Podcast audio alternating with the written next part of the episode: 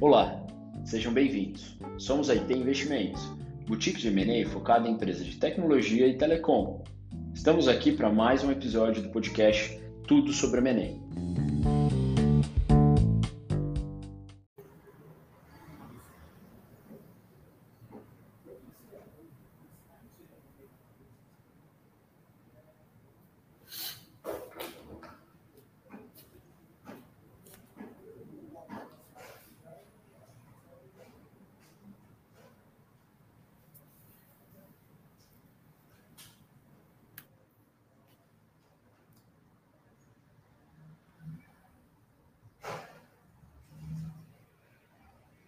Podemos começar aí, Bruno?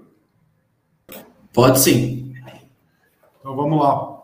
Apresentar aqui o, o Thales, né, diretor aí de fusões e aquisições da, da Americanet. Ele vai depois falar um pouquinho aí sobre é, Americanet, o projeto deles. Felipe Matsunaga é o CFO hoje da Aloha, né, antiga EB Capital, EB Fibra. O Thiago é o sócio responsável da HIG pelo investimento aí na, na desktop, né? Então, ambos aí já estão no, no, no, setor de telecom há mais de dois anos aí, com bastante experiência, né? É, Para nós aqui da IT Investimentos é uma honra poder ter os três aqui. É, o Sebastião da Conexão não conseguiu entrar, talvez ele entre mais aí para o final. É, então a gente vai começar aqui essa live, né? Acho que com o intuito dessa live é, é ouvir um pouquinho a perspectiva de cada um desses três grandes players aí, consolidadores do segmento, né? É, como é que eles enxergam é, esses próximos dois anos aí, né? Como é que eles estão enxergando esses, esses movimentos, né? E como é que como é que está hoje a direção de cada de cada projeto? Depois a gente vai vai trocando aqui perguntas, né? Então acho que se o Thales puder começar apresentando um pouquinho aí da da Americanet e, e depois a gente passa para o Felipe e para o Thiago. Obrigado, Gustavo. Pô, primeiro, obrigado pelo convite, cara. Acho que é um, um, um movimento super importante que você está tá promovendo. Né? Acho que todos os segmentos econômicos que passam por consolidação têm necessidade dessa, desse processo de educação, né? de todo mundo estar tá, tá olhando para a mesma direção, a mesma coisa. É, e, e pô, obrigado mais uma vez pelo convite, cara. Acho que é, é super válido aqui, construtivo a gente, a gente falar aí com, com, os provedores, eles ouvirem um pouquinho da gente, e até com os colegas aqui também, o Felipe e o Thiago. É, é, é bacana a gente é, é, tá, tá junto também, olhando como. Acho que o, o segmento crescer é bom para todo mundo, né? É bom para HG, é bom para a Loa, é bom para a gente, é bom para todo mundo, né? Acho que só tem, só tem benefícios aqui. É, bom, a Americanet, eu sou diretor de M&A de finanças estratégicas da companhia. É, a Americanet ela está aqui né, como um dos consolidadores de, de telecom, né, aproveitando esse momento que o mercado se encontra, né, de, de naturalmente estar se consolidando. Né, eu acho que tem, a gente deve conversar um pouco mais para frente, algumas tendências é, é, de, de, inovação de tecnologia, né, de, de próprio apetite de investidor para esse mercado de telecom. Eu, eu, acho que chegou o grande momento desse mercado no Brasil. Né, a gente já passou isso fora nos outros países, por isso acho que o Brasil agora está tá exatamente é, é, nesse momento. E, e, aqui pela Americanet a gente está aproveitando isso junto com nossos acionistas, né, nossos investidores, para também né, extrair desse movimento todo as oportunidades de crescimento e trazer para esse segmento né, o, o, o, benefício que ele, que ele espera. Né.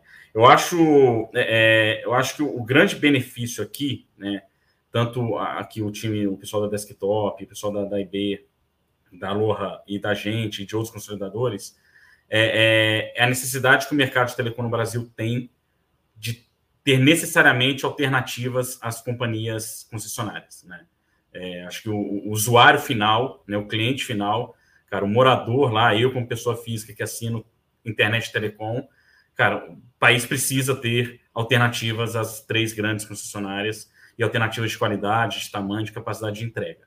Né? Então, o mercado de telecom se consolidar, acho que é um benefício é, é, como tanto para o país como um todo e para toda a população em geral. Se levar conectividade é, é, é, é, tão, tão necessário quanto saneamento básico, cara. Por incrível que pareça, hoje em dia é tão necessário quanto, quanto saneamento básico. Né? Então, a gente tem que levar para todos os lugares, que todo mundo precisa ter acesso, todo mundo precisa ter conexão boa, de qualidade, isso estimula a educação, a economia, estimula tudo. Né? E isso necessita que players privados consigam fazer frentes né, às, grandes, às grandes operadoras, e é um pouco a nossa cabeça aqui nesse, nesse mercado.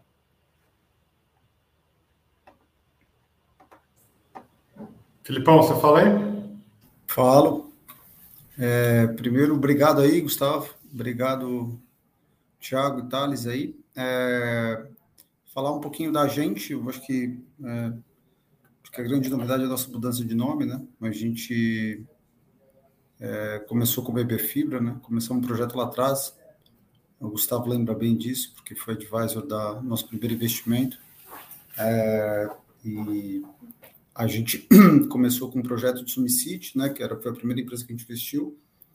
É, de lá para cá, se você fizer um fast forward desse negócio, é, esse mês a gente bate um milhão de assinantes, são é, terminando regionais aí, empresas regionais, é, é, a gente tem quase que o Brasil todo, né? Estamos só no Centro-Oeste, nem no, nem no, nem no norte do, do Brasil, mas crescendo, deve crescer para esses lugares. É, a tese da da Aloha, é, antiga EB Fibra, é basicamente ser um player nacional com capilaridades regionais, aproveitando o que tem de melhor do regional. É, e a gente também, como o Thales mencionou, a gente vê com, com bons olhos isso, né? E, e acho que é, tem espaço, esse negócio que vem crescendo nos últimos anos vertiginosamente.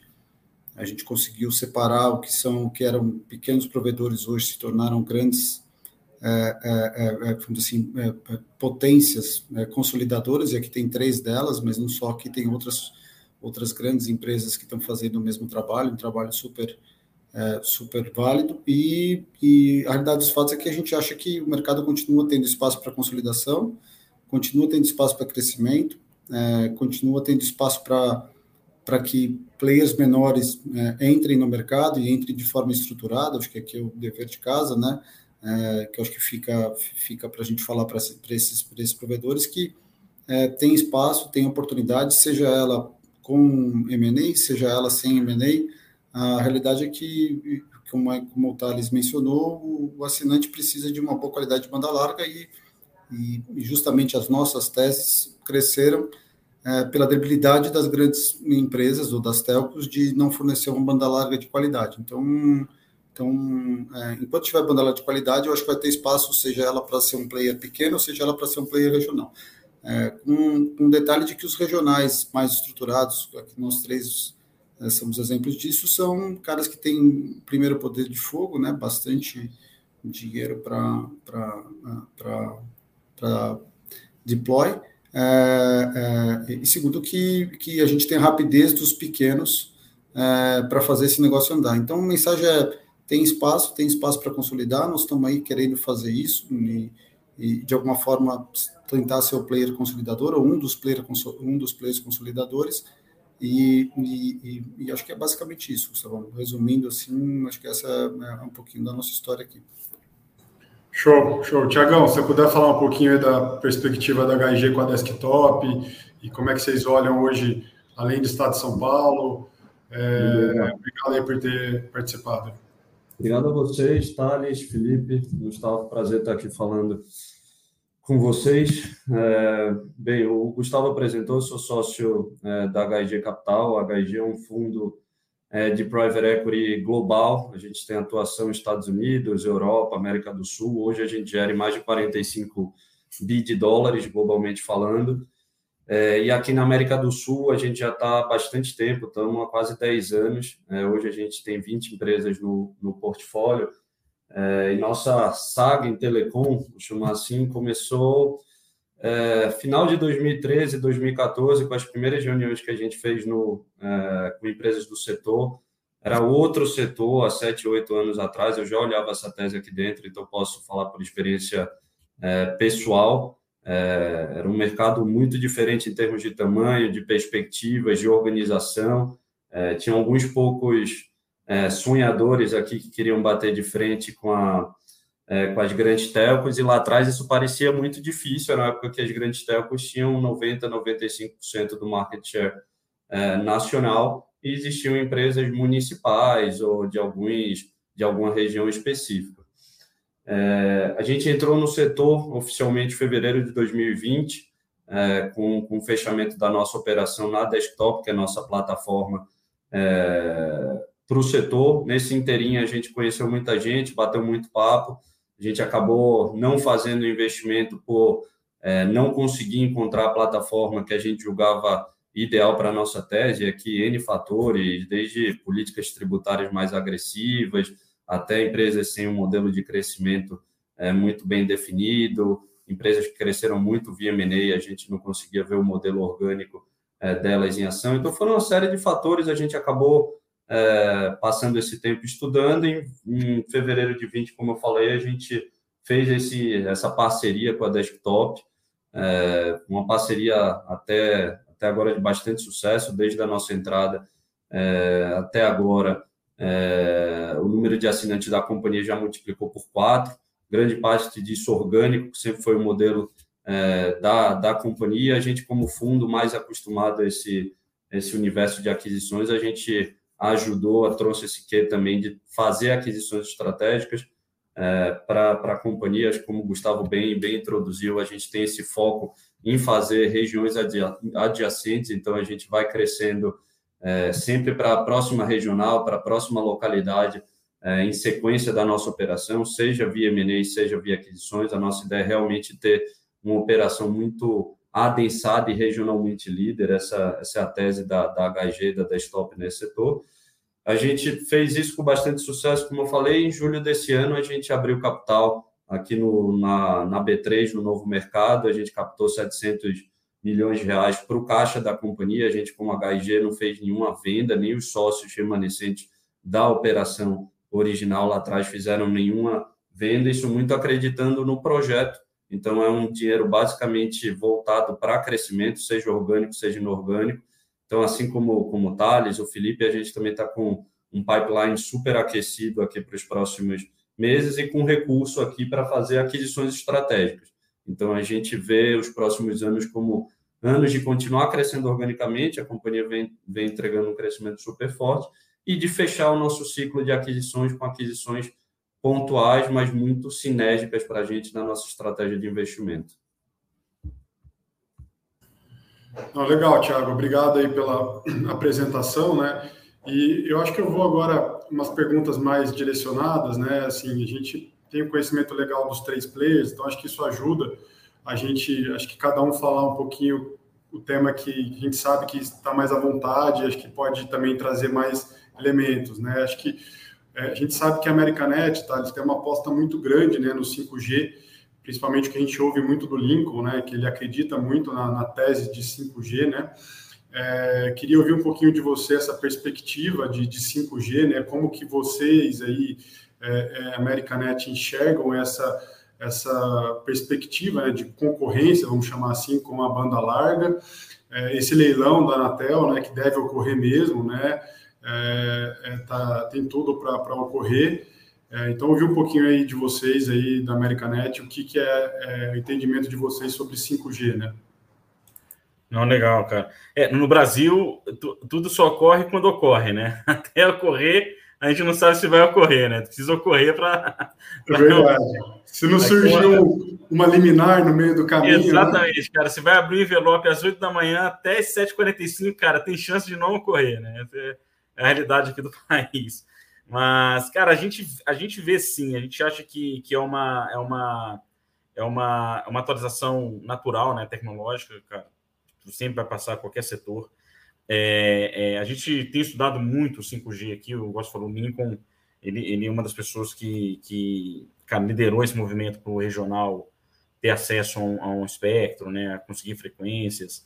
É, tem, tem, tem bastante desafios aqui em termos econômicos né, do, desse processo para o ISP, né, é, visa obrigações, investimento, mudança de patamar da companhia, né? Acho que esse negócio é um negócio que para em pé muito com base na telefonia móvel.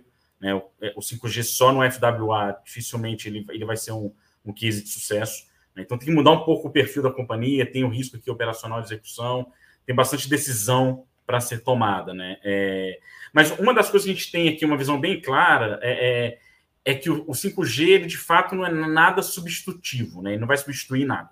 né, ele é complementar. Né? O, o FTTH vai continuar existindo. Né? É, cidades onde eu já tenho FTTH, não faz sentido entrar com um FWA, né? É, não tem essa competição direta. Né? Ela vai ser muito complementar aonde eu tenho é, é, é, eu tenho limitação, por exemplo, de direitos de passagem poste. Né? Então eu consigo o FWA ele passa a ser mais competitivo.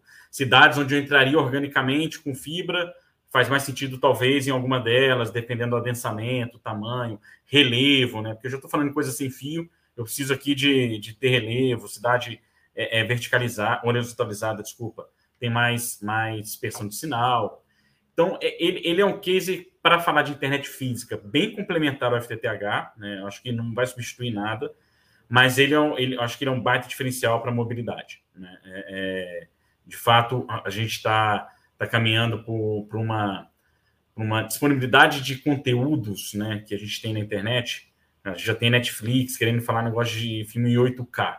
Né? É, é, cara, daqui a pouquinho o nego já está lançando celular que reproduz coisa em 8K. Né? É, e aí o 5G isso vai ser um, um baita diferencial para a questão de mobilidade. Né? Então eu acho que é, é, é, a gente aqui a nossa visão, ela é um, ela tem um movimento estratégico 5G, mas ela não é nada assim substitutivo que vai canibalizar um outro business já estruturado no FTTH. A gente está bem certo disso, né? E, e, e, tem alguns desafios aqui operacionais e econômicos para fazer esse, esse negócio ser o que é para um, um ISP regional. Show, show. Obrigado aí pelo, pela resposta. Mudando um pouquinho aqui de, de tema, Felipe, você que tem essa. Hoje você está com uma plataforma em relação à Americanet e a desktop é um pouco mais nacional, né? É, hoje você enxerga já regiões que têm dificuldade de crescer orgânico, hoje você enxerga é, é, é um movimento concorrencial muito forte em algumas regiões, onde você já teve uma substituição de coaxial, onde você já teve uma substituição de rádio e você tem uma predominância grande de fibra, é, é, você enxerga essa, essa, essa dificuldade já? Como é que você vê essa, esse crescimento aí nessas regiões que vocês atuam hoje?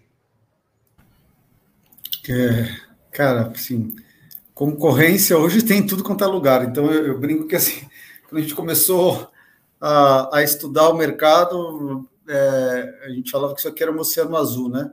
É, tinha muito crescimento, muita rede legada, muito coaxial, muito ADSL, far de cobre e assim vai, então era relativamente fácil, especialmente quando os caras maiores e mais estruturados colocaram. A realidade dos fatos é que o Oceano Azul virou uma pocinha azul, né? Não é, não é nem mais oceano, não é nem lago, não é nada, virou uma poça azul. Então, a concorrência tem em todos os lugares, e ela vem desde as grandes, colocando CAPEX em FTTH, é, até os nossos colegas aqui, que fazem dever de casa muito bem, ou melhor do que a gente próprio aqui, é, e dos pequenos que estão nos assistindo aqui, tá? Então, assim, a concorrência vem em todos os lugares. Então, e na minha concepção, tem uma, tem uma, uma discrepância grande do que efetivamente tem de fibra ótica em dados oficiais de, de, de, Anatel versus ao que realmente tem. Então, a gente tem muito mais fibra do que a gente está imaginando que a gente tem, ou que os dados oficiais a gente tem. Então, então assim, o mercado é altamente competitivo, Gustavo, seja ele em qualquer, em qualquer área.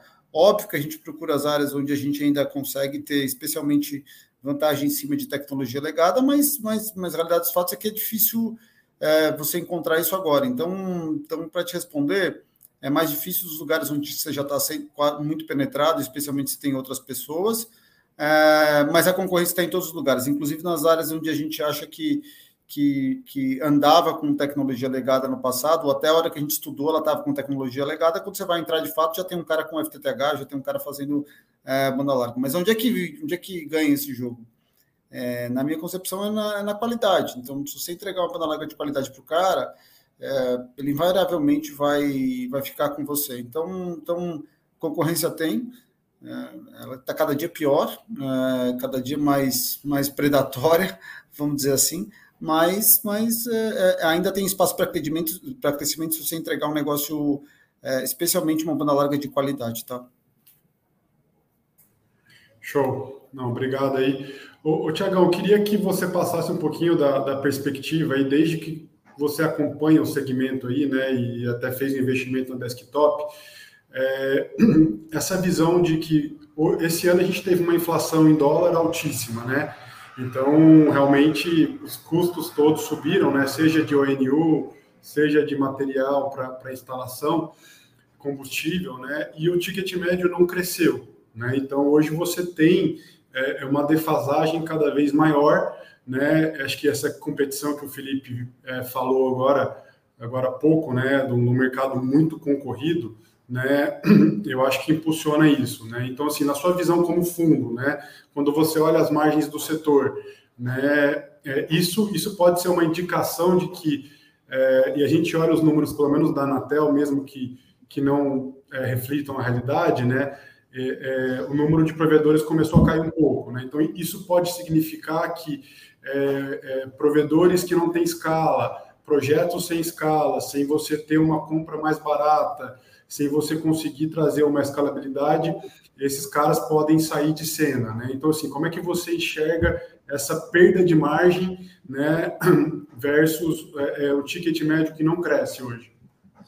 É, esse é um mercado que teve um boom é, muito claro de número de provedores. Você viu uma aceleração há uns 5, 6 anos atrás, um começo, e, e esse crescimento mais acentuado dos últimos anos e é natural que exista uma consolidação. Então, a gente já está passando por esse momento em que alguns grupos desses pequenos que surgiram lá atrás já se tornaram médios, de médios para grandes, várias aquisições sendo feitas e esses grupos dominando um espaço cada vez maior é, desses provedores. Os pequenos provedores acho que vão sempre existir, enfim, né, vai, vai ter espaço, o cara consegue fazer o trabalho local bem dele é, vai, vai conseguir continuar brigando, mas vai ficar cada vez mais difícil. É, não é uma sentença aqui para o curtíssimo prazo, mas é, é, um caminho natural que esse mercado se torne cada vez mais competitivo, muita grana injetada nele, é, muitos grupos querendo consolidar, é, e existe esse caminho natural.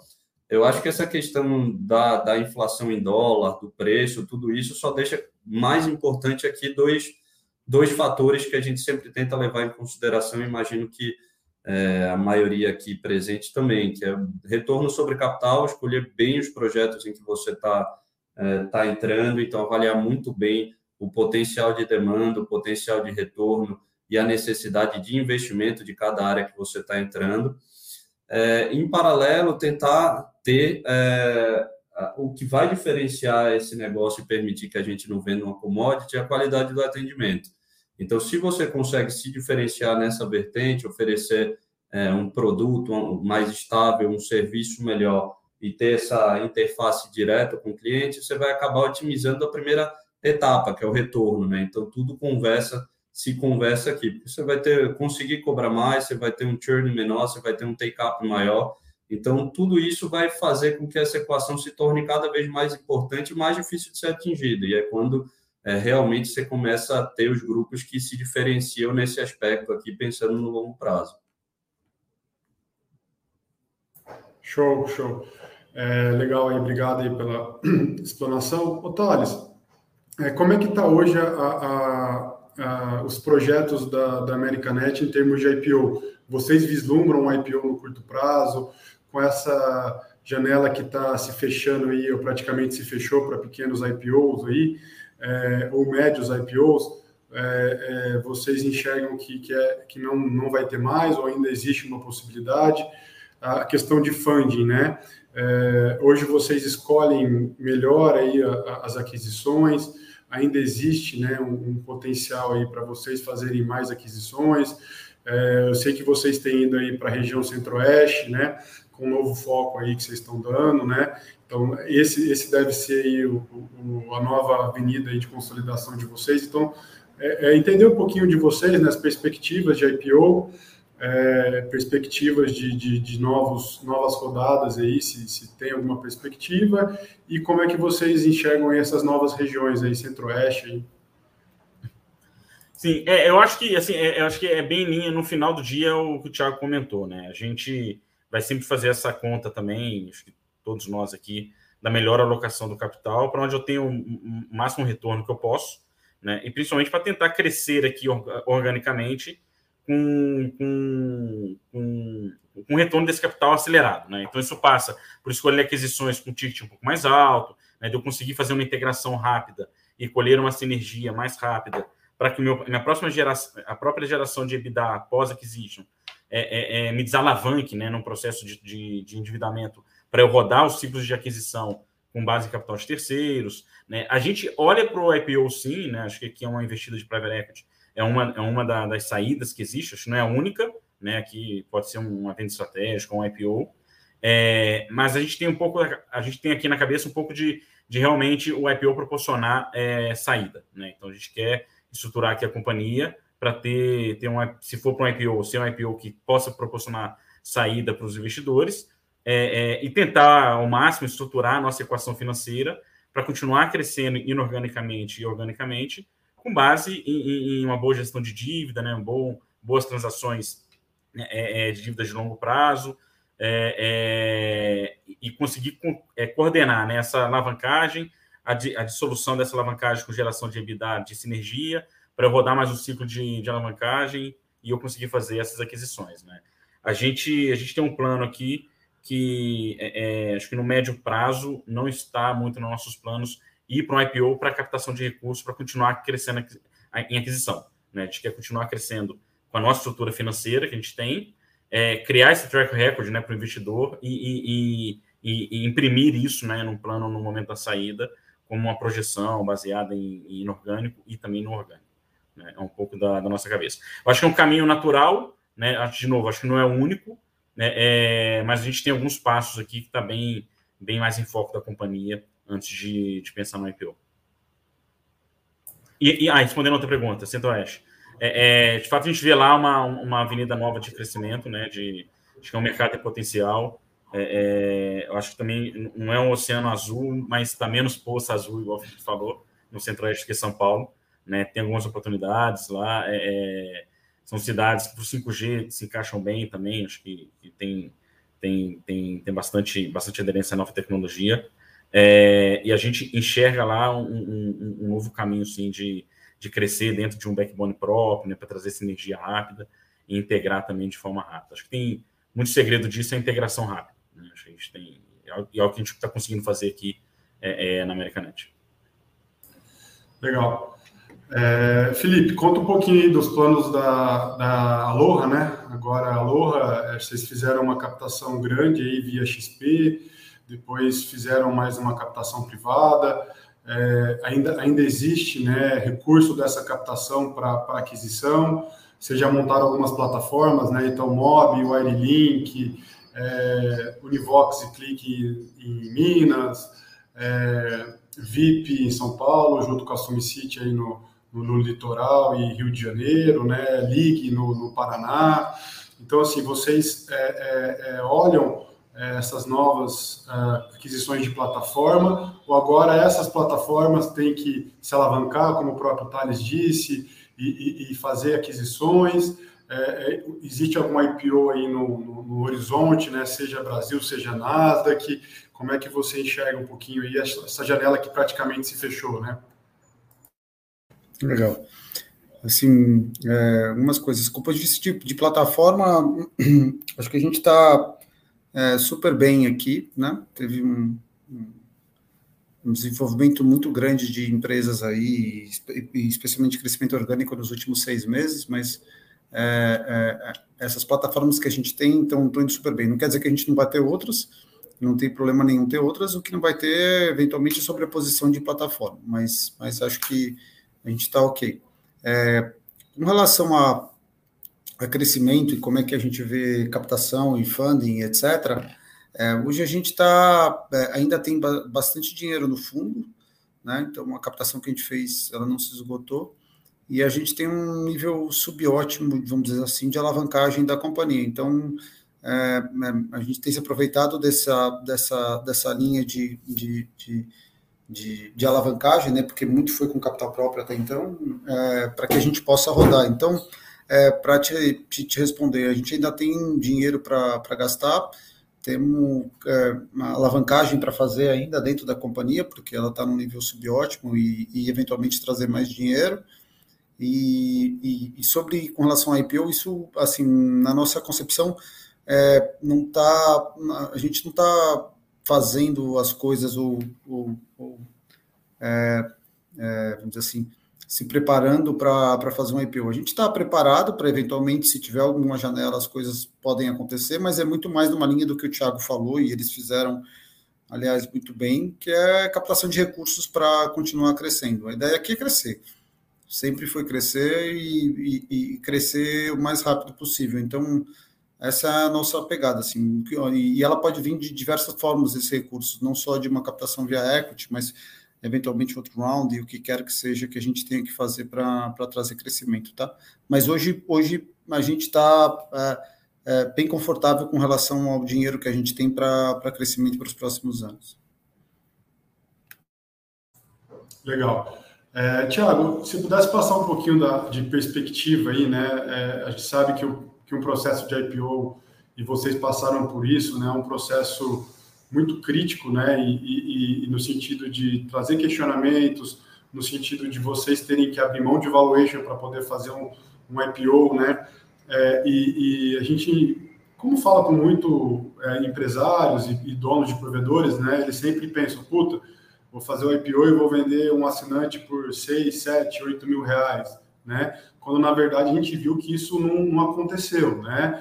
É, e, e uma das empresas que chegou perto disso hoje está é, é tá, tá bem mais para uma banda de 4 mil reais, aí 3 a 4 mil reais o assinante, né? Então, assim, entender um pouquinho de você, é, é, o que conta muito no, no valuation de um, de um provedor, né? EBITDA, existe a métrica de, de, de, valuation por assinante, né?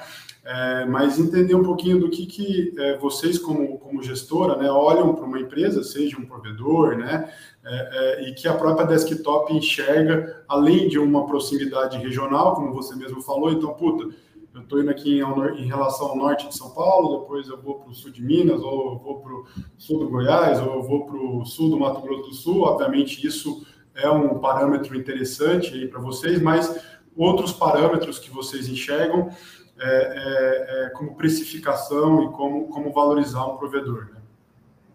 Não, legal.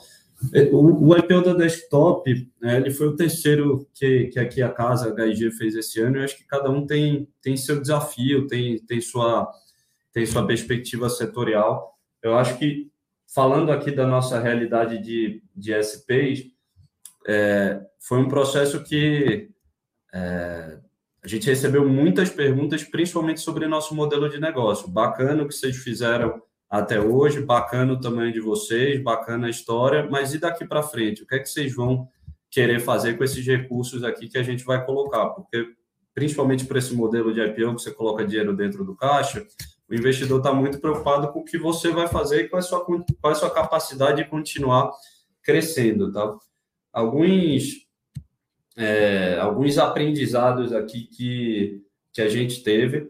É, o mercado acionário, os fundos de ação que compram é, é as ações no IPO, eles já entendem bastante do, do nosso setor, eles já fazem muita pergunta de qualidade de rede, de é, documentação de rede, de estrutura fiscal, como a gente se comparava com as grandes telcos, é, são, são caras já muito educados é, aqui em relação é, ao mercado, a gente respondeu muito sobre isso, e é um pessoal que coloca um valor muito maior em crescimento orgânico do que em crescimento inorgânico.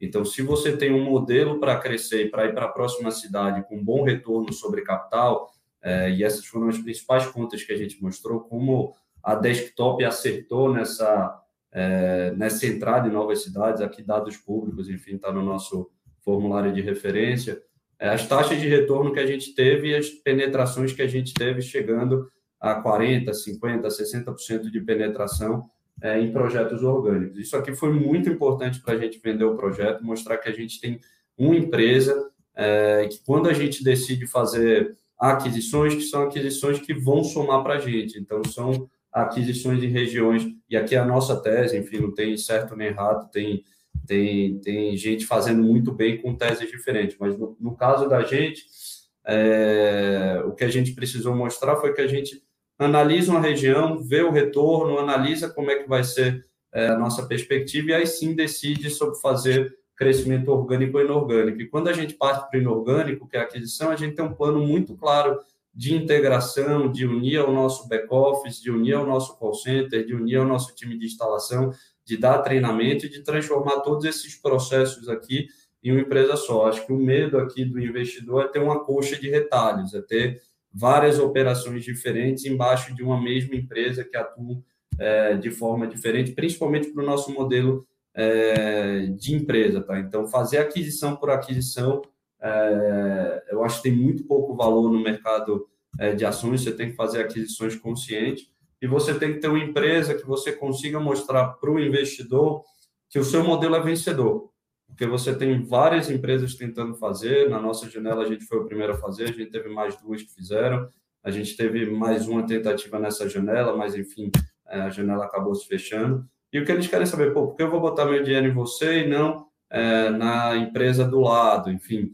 Então, é, é, realmente você conseguir defender o seu modelo de negócio e conseguir é, transmitir que no longo prazo você tem um modelo vencedor.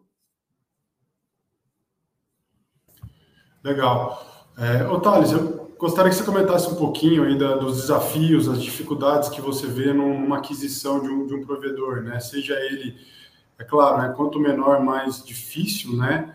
É, é, claro que, que não se aplica a todos, né? Mas é, é, é tem sido uma regra, né? Então, assim, vocês como, como Americanet, quais as principais dificuldades que vocês enfrentam, seja numa auditoria, seja na obtenção de informações, seja numa integração, numa, na, na, hora de você integrar essa operação aí com, com vocês. Vocês também têm um, um, modelo de sócios locais, podemos chamar assim, né, que são aqueles caras que, que ficaram né, como sócio e, e podem ou não vir a sair com vocês num evento de liquidez, né? Então, acho que seria legal se você pudesse comentar um pouquinho dessas dificuldades e desses modelos, né? Então, você tem um modelo lá que você compra 100%, você tem um modelo que, em alguns casos, você tem essas plataformas, vamos chamar assim, né? Então, se você pudesse comentar um pouquinho desse, desse processo aí de, de M&A que você vivencia aí todos os dias. Tá bom, não. É, eu acho que as dificuldades, né, pouquinho, os grandes desafios, acho que isso é para todo mundo, né? Na minha visão, acho que para todos os consolidadores, acho que as, os desafios que eu enfrento aqui devem ser o mesmo que o Thiago, o Felipe e, e outros, outros colegas aí enfrentam. Acho que são separados em duas etapas, né? Acho que tem a etapa antes do deal, né? Antes de você fechar o deal, ali você tem né, um leque de, de desafios para vencer e depois que você de fato faz a, faz a operação também. Né?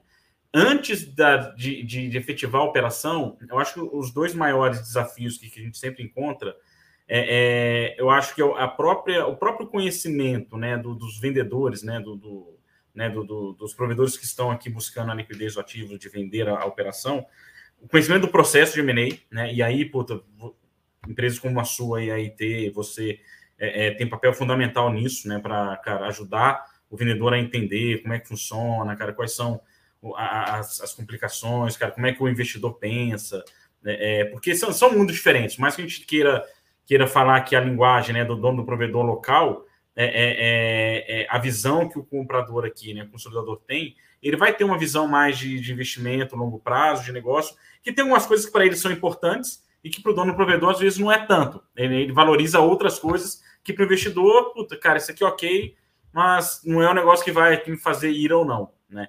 Então tem essa diferença de, de, de visão do vendedor e do comprador, né? Que isso no processo de, de, de, de aquisição é o maior desafio para você encontrar né, visões, você tem que canalizar essas duas visões para o mesmo objetivo, ou seja, cara, deixa aqui te resguardar o seu capital de vida, né, cara, garantir que você aqui é, é, resguarde seu capital de vida e deixa eu aqui também é, é trazer o retorno para meus acionistas que, quem eu estou representando. Né? Encontrar essas duas visões, acho que é o maior desafio desse processo de M&A, né? pela falta de conhecimento que, o, o, que naturalmente o, o, SP que está tá buscando a venda tem. Né? Então, é importante ele estar tá bem assessorado, né? tá, ter, ter esse conhecimento para conseguir fazer essa, esses negócios darem certos. É, e a informalidade, cara, e, e, de novo, a gente sabe aqui, e, cara, julga zero isso ser, ser errado ou não. A gente sabe que para o Brasil, se funcionar, tem que ter um início informal, todo negócio começa informal e o cara se arruma, né? Então, é, a informalidade, muitas das vezes, puta, acaba matando o deal, né? Você não, não consegue viabilizar a negociação pela informalidade. É, é, eu acho que é, essas são as duas, as duas, os dois maiores desafios E, e, e, tem um outro também que a gente olha com bastante, bastante atenção aqui, que é o que, que o Thiago estava comentando mais cedo, que é a capacidade de, de, desse investimento crescer organicamente. Né? Porque quando a gente olha, de novo, cabeça aqui de, de investimento, a gente olhar o valor que se paga por um assinante, né, é, é daquela base comprada, o que aquele assinante deixa de caixa tem que ficar muitos anos na companhia, né? Não pode dar churn de jeito nenhum, senão ele não retorna. O que vai garantir esse retorno é o crescimento orgânico, né? Eu acabo diluindo ali organicamente. Então, às vezes, a gente pega, olha provedores que já estão super consolidados, né? E é a diferença de, de visão. O provedor, às vezes, acha, não, eu tenho 90% da cidade, eu valho mais. Cara, talvez não, né? Porque eu, a partir do momento que eu fizer essa aquisição, eu não consigo mais crescer orgânico, vou ter que expandir para outras áreas, né? né? É, então, é, essa diferença de visão de negociação é um desafio que a gente sempre encontra e tenta educar né, o vendedor e, e, e mostrar para ele o que, que, é, que é importante. Uma vez comprada a, a operação, tem os desafios da integração, né? Porque aí é, é, é você tem que consolidar regras de negócios, né? Você tem que formalizar tudo que está informal quando é, é, você vai em frente com uma aquisição que tem lá o seu, a sua parcela de informalidade, né? Você tem que, é, muitas das vezes, mudar um pouco a forma de operação para garantir uma padronização, para ter sinergia, né? Então tem ali do dia a dia, mas essas, uma vez que está comprado, cara, é o dia a dia mesmo vai, vai se ajustar. Né? É lógico, com, com boa gestão, uma boa metida de mão na massa mesmo né, do, dos times de operação, é, é, ela se ajusta por si própria, né? quase que organicamente ela se ajusta. É, e, e, no, e, e, os modelos que a gente fa faz aqui, né, a gente tem, igual você comentou, a gente tem esse modelo que a gente cria um hub local de consolidação, né, então a gente compra controle da companhia, né, parte das ações, sempre compra controle, mantém nome minoritário justamente por acreditar que esse negócio é um negócio regional, cara, é um negócio de, de dono, é um negócio de olho de dono. Né? É, é, o cara que está lá numa cidade que eu estou entrando conhece mais cidades do que eu que estou aqui em São Paulo, em Barueri. Né? Aquele cara sabe como fazer negócio ali. Né? Ele sabe qual bairro que fibra, quanto que faz de preço e tudo mais. E a gente quer se aproveitar disso, né? dessa da visão do dono. É, e a gente capitaliza essa companhia para fazer as aquisições ao seu redor e valorizar essa, esse ativo. Né? É, quando a gente faz esse modelo, né, ele traz também outros desafios que é super normal em M&A, né, é, é, que é o cultural, né, alinhamento de cultura, de pensamento, de prioridades, de forma de trabalhar. Então tem um desafio a mais quando você compra 100%. Quando você compra 100%, cara, 100%, eu não tenho um sócio ali para eu, cara, influenciar ele no meu modo de pensar. Quando a gente faz essas aquisições parciais, a gente fez quatro, né, é, da, de todas que a gente fez ao longo do, do, tempo, a gente fez quatro que são societárias, a gente tem esse desafio que, que, que é um desafio aqui particular meu de, de trabalhar com esses sócios e garantir que está todo mundo aqui on-board no mesmo, no, mesmo, no mesmo projeto. Né? Acho que são, são esses os principais desafios que a gente enxerga. Legal.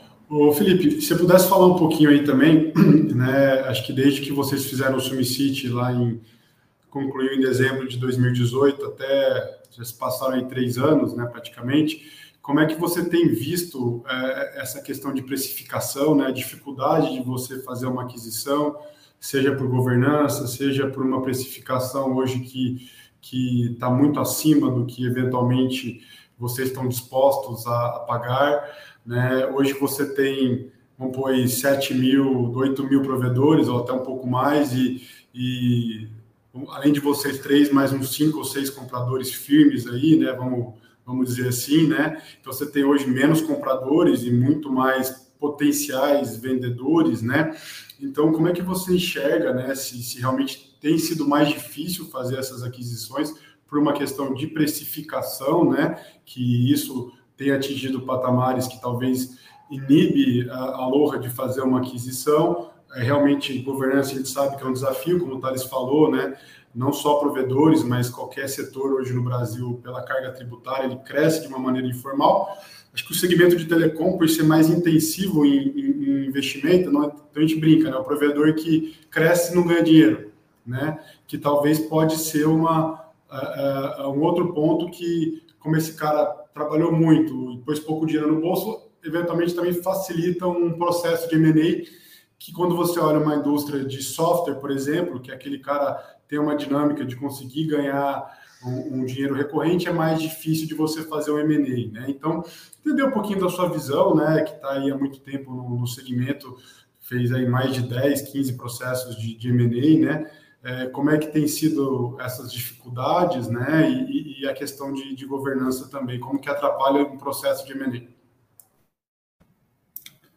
É, legal. O, o, cara, assim, falar um pouquinho do que eu acho, assim, é que realmente é, os preços têm subido, subido bastante, né?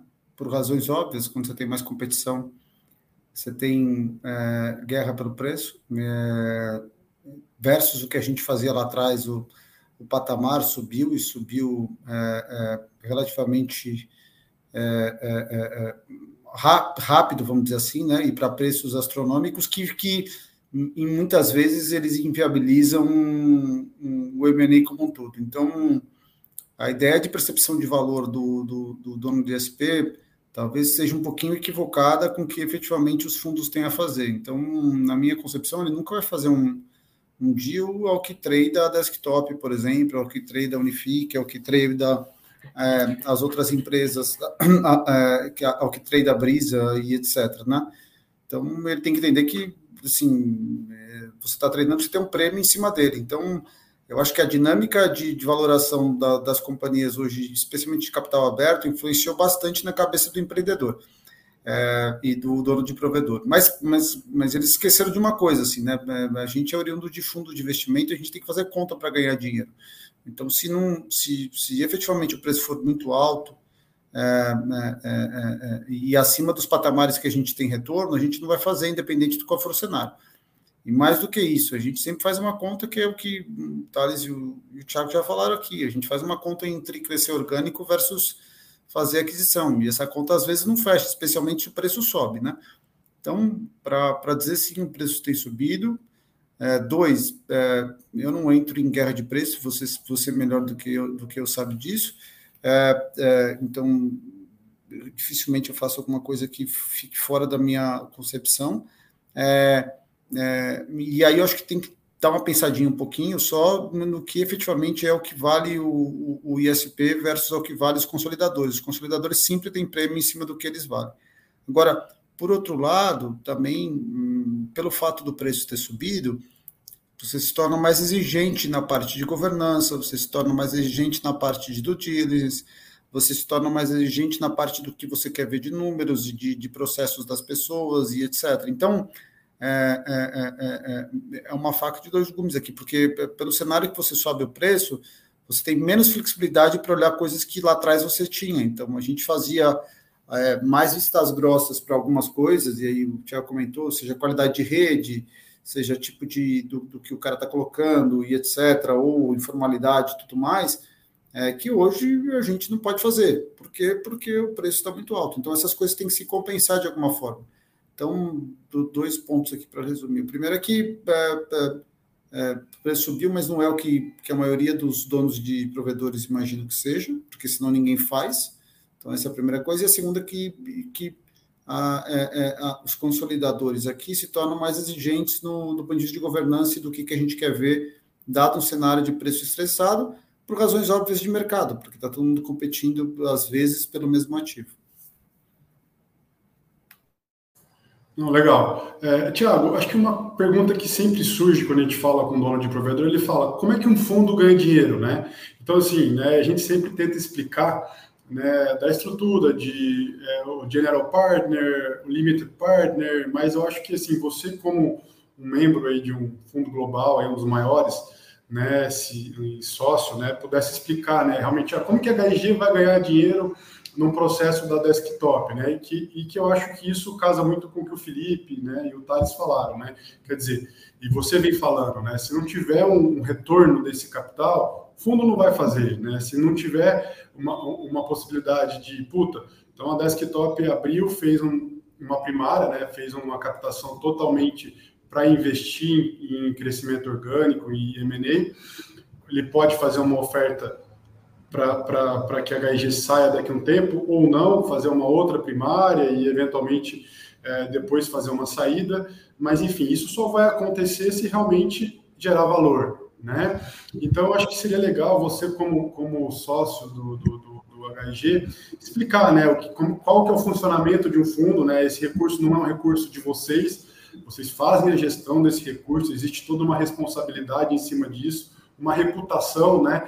Então, os provedores falam, porra, mas o cara vai pegar minhas informações e vai abrir isso, né? A gente fala, pô, ele tem uma reputação, né? Ele não, ele nunca vai fazer isso, né? Não, se ele fizer isso com você, ele não faz isso com, com ninguém, né? Vocês mesmos, é, acho que de maneira diferente da Loha e, e diferente aí da, da, da, da Americanet, fizeram alguns investimentos que a gente pode chamar de plataforma ou de sócios locais também, né? E, e, e quando você está fazendo uma negociação onde você tem um sócio que fica, ele sempre pergunta, puta, esse cara vai me sacanear, não vai, né? E a gente sempre fala, porra, ele, se ele te sacanear hoje, ele não faz negócio amanhã, né? Então, acho que se você pudesse passar essa perspectiva, né, de como a HG ganha dinheiro, de como o sócio da HG ganha dinheiro, né, e como é que você vislumbra é, esse retorno em cima do, do, investimento desktop. Não, legal. Foram algumas perguntas, eu vou, vou respondendo aqui. Se faltar alguma coisa, você, você me fala, mas é, HG a gente gera dinheiro de, de terceiros, tá? A gente é uma gestora de, de recursos. Nossos, especificamente da, da HG, nossos cotistas são todos cotistas, fundos de pensão, endowments, grandes universidades, MIT, por exemplo, é cotista nosso, são todos cotistas profissionais. No nosso caso, a gente não é aberto para pessoa física, são todos é, grandes instituições, principalmente americanas, que compõem esses 45 bi de dólares que eu falei.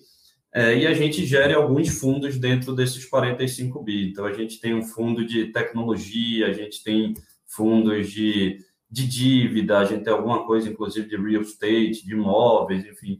O grosso aqui, é, a nossa tese global, é fazer investimento de private equity em empresas de médio porte. Então, é, esse é o que a gente sabe fazer lá fora, essa é a tese que a gente trouxe para o Brasil e que a gente está conseguindo é, replicar aqui é, e a gente sabe que tem muita oportunidade em empresa média. Como é que a gente ganha dinheiro? A gente ganha dinheiro com a nossa participação societária valorizando tanto a casa HG como os profissionais de investimento da HG. Como é que se valoriza a participação? Crescendo, criando uma marca, expandindo, é, gerando uma percepção de valor maior, tendo uma percepção de qualidade é, mais acentuada. Então, são ativos tangíveis e intangíveis aqui que você tem que criar na empresa, basicamente resumindo, criar uma empresa maior e melhor. Então, essa é a lógica da maioria dos investimentos é, de, de private equity. É pegar uma empresa no patamar X e levar para um patamar Y e você surfar nesse, nesse delta que você tem. É, a HIG faz investimentos globalmente há mais de 30 anos. Acho que o setor de telecom, é, vou chamar de sorte aqui, mas é, conseguiu atrair não só a HIG, mas vários investidores sérios para esse mercado. Então, o Thales representa uma casa super séria de investimento, o Felipe também, é, os outros que não estão aqui participando é, também são casas ou nacionais ou internacionais muito sérias. É, e a gente tem esse compromisso aqui, nosso dia a dia, fazer transações. Então, a gente está acostumado a ver número de empresas, a discutir sobre preço, a discutir sobre acordo de acionistas. É, então, é nosso dia a dia aqui como fundo e como companhia. Hoje a gente tem uma área na desktop que faz isso, que é o Bruno Leão, é, que toca. Então, é, é, nosso dia a dia fazer isso e sempre pensando aqui como a gente, como nossos sócios minoritários, como você falou, seja na desktop, seja nessas empresas que a gente faça algum modelo de sociedade, vão conseguir ter as ações valorizadas. Então, tendo o alinhamento de interesse, que é a valorização das ações, tudo fica mais fácil, né? Então, super importante você ter contratos bem amarrados, acordo de acionistas bem feitos, mas você entendendo o que é que seu sócio está buscando desse investimento, o que é que o fundo quer, qual o plano, qual a lógica é, que ele tem para um ativo desse mercado, é a melhor forma de você entender se vocês estão alinhados para o longo prazo. É, legal, Thiago. Acho que ficou bem claro aí né, o papel do, do fundo, né? Acho que para a gente encerrar aqui o, o, esse webinar aí, que acho que trouxe muito conteúdo interessante. Eu gostaria de fazer uma última rodada com cada participante, né? É, e cada um falar um pouquinho, né, do que, que ele daria de conselho, né, para um dono de provedor hoje que né, tem um cenário hoje muito mais desafiador para frente, né? Então a gente passou por uma inflação é, em dólar muito alta, né, acima de 40%. Né? Hoje, as perspectivas de crescimento para um, um, um provedor de 10 a 50 mil assinantes são muito menores do que eram lá em 2018, quando o Pincos começou a falar aí com, a Americanet, quando a HG começou a olhar o mercado, quando a IB olhou o mercado e fez o investimento. Né? Então, assim, hoje a gente vê um, uma dinâmica hoje bem, bem diferente, né? seja é, é, na parte de é, governança, seja na parte de potencial de crescimento, de custos, né, seja na, na nos desafios que estão por, por vir. Né? Então, eu queria que cada um comentasse um pouquinho né, o que, que ele é, é, daria de conselho hoje para um, um dono de provedor que quer se preparar para um processo, quer se preparar para perenizar o seu ativo, né, que seu ativo possa realmente ter um valor, porque muitos deles o, o, tem praticamente 100% do seu patrimônio alocado no, no, seu provedor, né? Então, se, se, cada um pudesse falar um pouco aí para a gente fechar e, e, e, agradecer todos aí pelo, pelo, pela colaboração, acho que acho que todo mundo veio aqui muito aberto, né? E, e muito é, sério e transparente nesse processo, né? Acho que, puta, Thales tem contato diário, Felipe, Thiago, são caras que a gente admira muito o que tem feito aí, acho que para a própria indústria, de levar a conexão, né? Que no final do dia você tem uma EB com um milhão de conexão, uma Americanet com 600 mil, uma desktop com 800, 900 mil conexões aí de fibra ótica, né? E se a gente juntar todo mundo, isso realmente faz um diferencial para o Brasil, né? E, e, e, desmistificar, né? Eu acho que assim, é, é, por mais que existe sempre a posição de comprador e vendedor, no final do dia, o negócio só acontece quando os dois lados cedem ou quando os dois lados saem com a sensação de que perderam, né? Então, é o que eu vejo muito em vocês, né? Então, acho que é, quem estiver ouvindo essa, essa live, né, se um dia vier a falar com um de vocês, a gente é, é, sabe que vai ser algo nessa linha, né? E, e, agradecer, Thales, Felipe e Thiago aí pela, pela participação e, e aí ouvir um pouquinho dessa recomendação aí para os participantes aqui do, do, da live.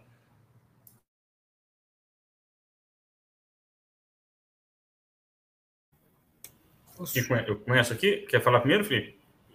Não, eu posso falar, assim, eu acho que é, é, eu tenho uma, uma, uma sugestão só, arruma a casa, é, é a sugestão que eu acho que tem que que tem que dar, porque facilita bastante, especialmente o cara que quer vender.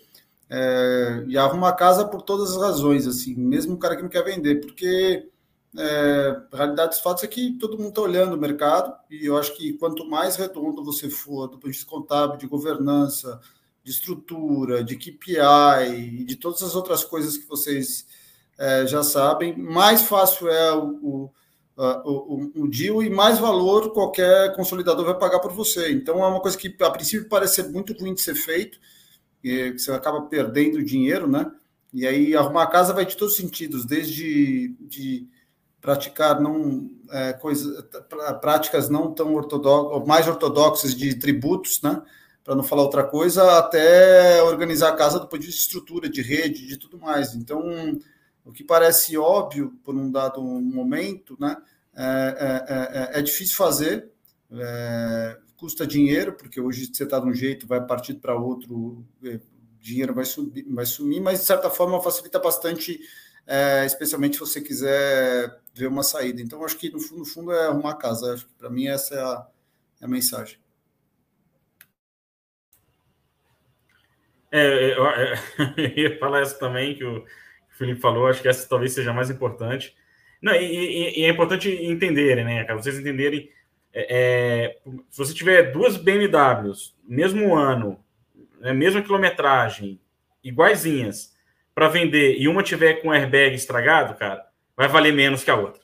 Né? Pode ser a mesma BMW, as duas vão te levar para um lugar, as duas vão ser dirigidas, as duas vão transportar você, mas, cara, uma, se eu bater na curva, eu morro, na outra, não. Né? Eu vou pagar mais na que eu não morro, com certeza. Né? É, e esse é um pouco da cabeça daqui do, do, comprador. Né? Pô, provedor tem fibra, FTTH, tudo Huawei, tudo não sei o que, tal, tal, tal, tal, tal. Pô, se não tiver lá um airbag que eu posso me dar mal na primeira curva, vai valer menos. É natural isso. A gente faz isso quando a gente vai comprar nosso carro. Né? Então a gente também está tá fazendo isso um processo de investimento aqui de, de, né, em, em, provedores de telecom. É, é, só reforçando a importância disso que o Felipe falou. Isso, de fato, é, é super importante. É, e, e, um outro conselho que eu, que eu daria, assim, eu falo, acho que o Gustavo já me viu falando isso várias, várias vezes, é, é, que o empreendedor ele tem que entender que ele, ele é um investidor do próprio negócio. Né? Ele investiu aqui tempo, investiu dias com a família que não ficou, investiu o churrasco que teve que sair no meio para ir consertar uma rede que rompeu. Né? Então tem um investimento longo aqui que tem que retornar para ele, de alguma forma. Né? É, é, e eu sempre falo que o, o, o, empreendedor ele dorme com a esposa e com risco do lado. Né? Tem duas companhias na cama todo dia. Né? Nunca dorme tranquilo só com a esposa. É, é, e esse risco tem que valer a pena. Né? Então ele tem que, ele tem que observar isso. Né? Qual é o momento certo dele preservar todo esse investimento, todo esse patrimônio que ele fez com uma venda né? e evitar com que isso perca valor naturalmente, porque é, é um movimento natural econômico não adianta, independe do, da habilidade dele de, de, de ser um empreendedor, perde esse valor por causa da consolidação que tem. E, cara, esse risco vai custar mais caro para ele na frente. Né? Então, é, é, a, a, meu, a, meu conselho é arrume a casa e, e, e, entendam seus próprios negócios como um investimento pessoal, né, de, de, vida, de família, e que todo investimento tem que ter o retorno. Né? Não pode ser, o retorno não pode ser nunca, né? tem que acontecer no momento. Né? Esse retorno tem que acontecer no momento, porque senão ele perde valor e custa mais caro lá na frente. Meus colegas já falaram praticamente tudo aqui. É, se eu puder acrescentar dois pontos, eu acho que o primeiro é, tem muita gente focada só em crescer. É, é, muito importante crescer com qualidade antes de você vender seu, é, seu provedor. Não adianta sair comprando carteira de clientes, sem diligência, enfim, e botando para dentro só para somar número, para ser uma das pernas do multiplicador aqui da, da conta. Eu acho que cada vez mais falando por mim, mas eu vejo também as aquisições é, que as outras empresas consolidadoras do setor têm feito, é, elas têm se afastado disso. É, é, muito importante crescer com qualidade, crescer buscando ser líder, crescer buscando prestar um bom serviço é, para o cliente, porque quando a gente vai analisar, a gente vai olhar churn, a gente vai olhar satisfação de cliente, a gente vai olhar N fatores que vai permitir, que vão permitir a gente pagar mais por um, por um ativo. Então, é, tamanho é super importante, concordo, mas você ter a casa organizada, como o Felipe e o Thales fizeram, você ter um crescimento sustentável com boas pessoas lá dentro, é super importante também, tão ou mais importante que o tamanho. Dando exemplo, a gente já pagou um múltiplo maior para operações menores, mas que tinham é, todos esses itens aqui que eu falei para vocês, em comparação a ativos maiores que eram super desorganizados e eram quase uma coxa de retalhos, como, é, como a gente deu o exemplo no começo do, é, da conversa. E o segundo ponto, e aí vale muito mais para aqueles que não vão vender 100% da operação, conheçam bem o sócio a que você está se associando. Eu acho que são diferentes teses de investimento aqui. É, nessa, nessa sala tem três super diferentes. Então, entenda o que é que a sua empresa é, se adapta mais. A gente tem uma tese, a gente quer crescer no interior de São Paulo, a gente quer pegar pontas de lança para continuar esse crescimento, então a gente quer fazer crescimento a partir da aquisição, mas trazendo todo o suporte do nosso back-office, enfim, a gente tem um modelo muito claro, o Thales tem o dele, o Felipe tem o dele, então entenda onde sua companhia se encaixa mais, converse com quem já fez esse tipo de operação e virou sócio da empresa que você está querendo virar. Acho que PowerPoint, conversa é super bonito, mas quando você conversa por alguém que já passou e está vivendo isso, você consegue tirar é, excelentes insights, excelentes experiências aqui que vai ajudar vocês na, na decisão. É, e no final das contas é isso. Tentem transformar o provedor de vocês em um provedor organizado, maior, mas maior com qualidade, aqui que é super importante vocês terem uma boa saída do, do investimento. Legal, gente. Obrigado aí pelo tempo de vocês, pelas contribuições. A gente vai deixar essa live disponível e agradecer a todos aí pela, pela presença e pelas contribuições. Valeu, Gustavo. Obrigado a você. Valeu, gente. Valeu. valeu. Um abração. Obrigado, obrigado, Gustavo. Tchau, tchau. Tchau, gente.